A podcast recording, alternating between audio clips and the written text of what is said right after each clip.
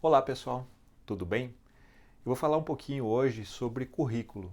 Como é que a gente monta um currículo, como é que a gente é, é, faz um bom currículo para que a gente possa é, se colocar profissionalmente. A gente acaba se formando, a gente vai atrás é, de oportunidades de trabalho e é claro que a primeira impressão que a gente precisa passar é pelo currículo. Normalmente a gente não vai conseguir logo marcar uma entrevista, conversar com, com algumas pessoas, a gente vai acabar deixando o nosso currículo e a pessoa vai ou não entrar em contato, muitas vezes dependendo das informações que aquele currículo é, nos passa, né? E a gente não tem nada parecido na nossa, é, na nossa faculdade. Como é que a gente elabora um currículo? A gente está acostumado com aqueles currículos gigantescos, né? Para prova de residência é uma coisa, para prova de residência eles pedem currículos que são gigantescos, que você coloca lá todos os seus é, congressos que você participou, todos os eventos, é, a tua, a tua é, graduação, a tua escolaridade, desde lá do pré. E, e, é claro que isso aqui, isso num mundo é, profissional, digamos assim, não é tão aceito. Então, como é que a gente faz um bom currículo na medicina? Bom, a primeira coisa, o formato dele ele deve ser um currículo sóbrio, ele deve ser um currículo é, que tenha uma, uma, uma, uma cara sóbria, tradicional. Você não pode colocar lá muitos, muitos enfeites, muitas, muitas coisas. Isso, em geral, na nossa área, é, não é muito bem aceito.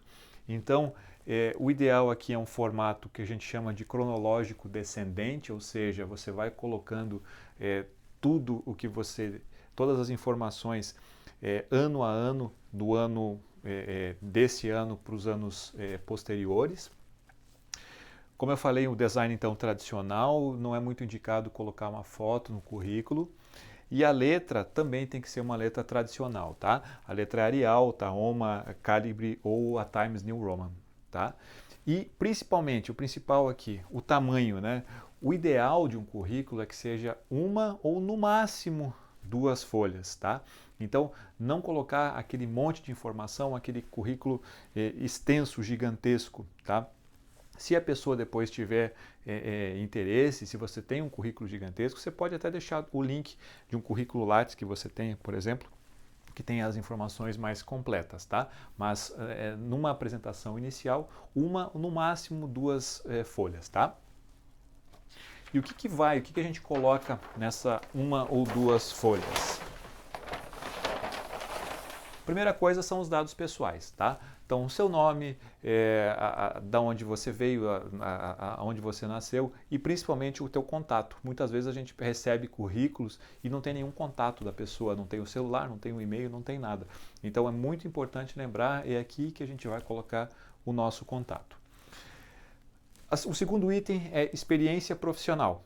Tá? E aí, naquela, naquela, naquela lógica da ordem cronológica descendente. Né? Então, aqui um exemplo, aqui um exemplo é, experiência profissional 2011-2014, médico residente em ortopedia do Hospital das Clínicas da Universidade de São Paulo. Ponto. Você coloca isso e aí você deve colocar algumas informações, porque você deve passar para a pessoa que está lendo, está recebendo esse currículo, é, alguma informação do tipo assim, por que, que eles vão querer me contratar? Por que, que eu sou interessante para essa equipe? Né? Então você pode colocar, por exemplo, responsável pelo ambulatório é, de crianças é, com problemas congênitos, por exemplo. Então você pode colocar algumas coisas aqui que já chamem um pouquinho a atenção para quem está lendo aquele currículo, né?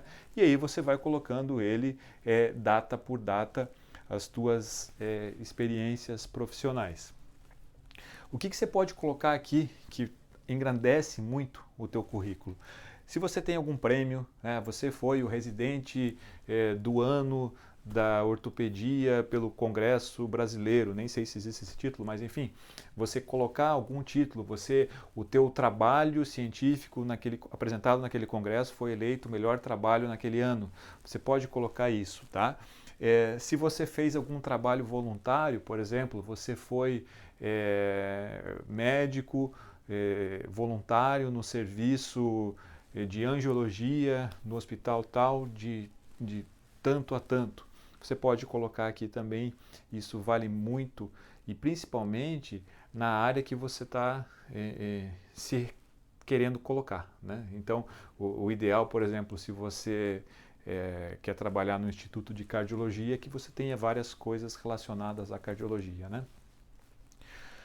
O segundo item, o terceiro item, então, primeiro dados pessoais, segundo experiência profissional, o terceiro a formação acadêmica, né? E aí aqui vai entrar o teu histórico educacional. Você fez faculdade de medicina na cidade de tal, faculdade de tal. Você pode colocar aqui também as tuas especializações, se você já tiver as especializações, então você coloca também. Então, é, doutorado na Universidade Federal de São Paulo, é, residência médica em é, cirurgia do aparelho digestivo no Hospital das Clínicas, residência de cirurgia geral no hospital tal. Então você e daí aí vem a tua formação é, acadêmica, né? É, faculdade de medicina na universidade e tal. E aí você pode colocar também os detalhes, né? o que que você é, é, qual eram os pontos, quais eram, por exemplo, os pontos positivos daquela tua residência, né? Então, fiz residência em gastroenterologia com atividades em hepatologia, endoscopia digestiva alta e baixa, manometria esofágica, enfim. Você pode colocar um pouquinho a mais aqui para que a pessoa saiba o que, que você fez e talvez o que você não tenha feito. Né? O programa de residência não é um programa uniforme, né? não existe um programa, existem as necessidades eh, básicas de cada especialidade, mas existem características de cada lugar. Né? Então você pode colocar, por exemplo, características que te favoreçam nesse momento aqui. E, por último, você vai colocar as habilidades. Por exemplo, habilidades em comunicação, empatia. É, você pode colocar também o trabalho com populações especiais, a ah, ênfase em trabalhos com idosos, ênfase em trabalhos com crianças, ênfase em trabalhos, enfim, você pode colocar isso se você está querendo se, se, se colocar em algum lugar que, que isso te favoreça, né? Então, é, é, basicamente, a estrutura do teu currículo vai ser essa. Dados pessoais, experiência profissional, e aí aqui entra, obviamente, experiência. É, é, é, se você já é, já está formado há mais tempo, né? Aqui você pode colocar então algumas coisas e depois você vai falar sobre a tua formação acadêmica. Aqui pode entrar também os trabalhos e as atividades que você fez é, durante a tua, a tua formação acadêmica, né? E as tuas habilidades. E aqui pode entrar também é, algo como é, conhecimento de língua estrangeira, enfim, você pode colocar essas, essas atividades também. Ah, mas eu sou recém-formado, eu não tenho grandes titulações, eu ainda não tenho um grande currículo. Como é que eu posso fazer o meu currículo sendo recém-formado?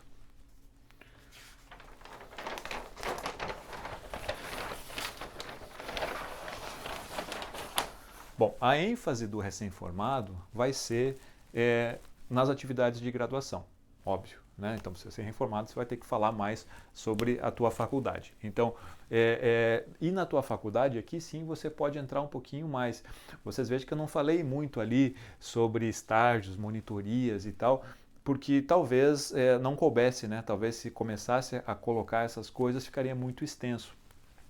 Mas, sendo um recém-formado, você vai falar sobre os estágios que você fez, estágios é, na tua faculdade, estágios extracurriculares que você fez, é, monitorias, se você tem monitoria, você deve colocar aqui, as publicações científicas, especialmente as publicações relacionadas àquele, àquele cargo que você pretende ocupar, mas é claro que aqui se você é, tiver várias, você pode colocar é, as, as tuas publicações, as participações em congressos, é, a, a, participação em ligas, isso é muito importante também, e os trabalhos voluntários. Trabalhos voluntários aqui, a gente quer dizer a questão de você se voluntariar para fazer, por exemplo, é, um trabalho ou um estágio em determinado serviço. Você pode colocar isso também. Você deve colocar aqui os seus conhecimentos, se você tem conhecimentos em informática, conhecimentos em línguas, isso é importante também. Se você participou de algum intercâmbio, isso também deve ser colocado no seu currículo, tá? E no final você pode escrever um objetivo, né? Ah, o meu objetivo para essa vaga porque tal, tal, tal, tal, tal, e aí você faz uma pequena venda tua, né, de duas a três linhas, por que, que você é uma pessoa interessante para ocupar aquela posição, tá? Então espero que isso tenha clareado um pouquinho. Se vocês tiverem algumas alguma dúvida sobre isso, pode colocar aqui abaixo e a gente vai responder todas elas, tá bom?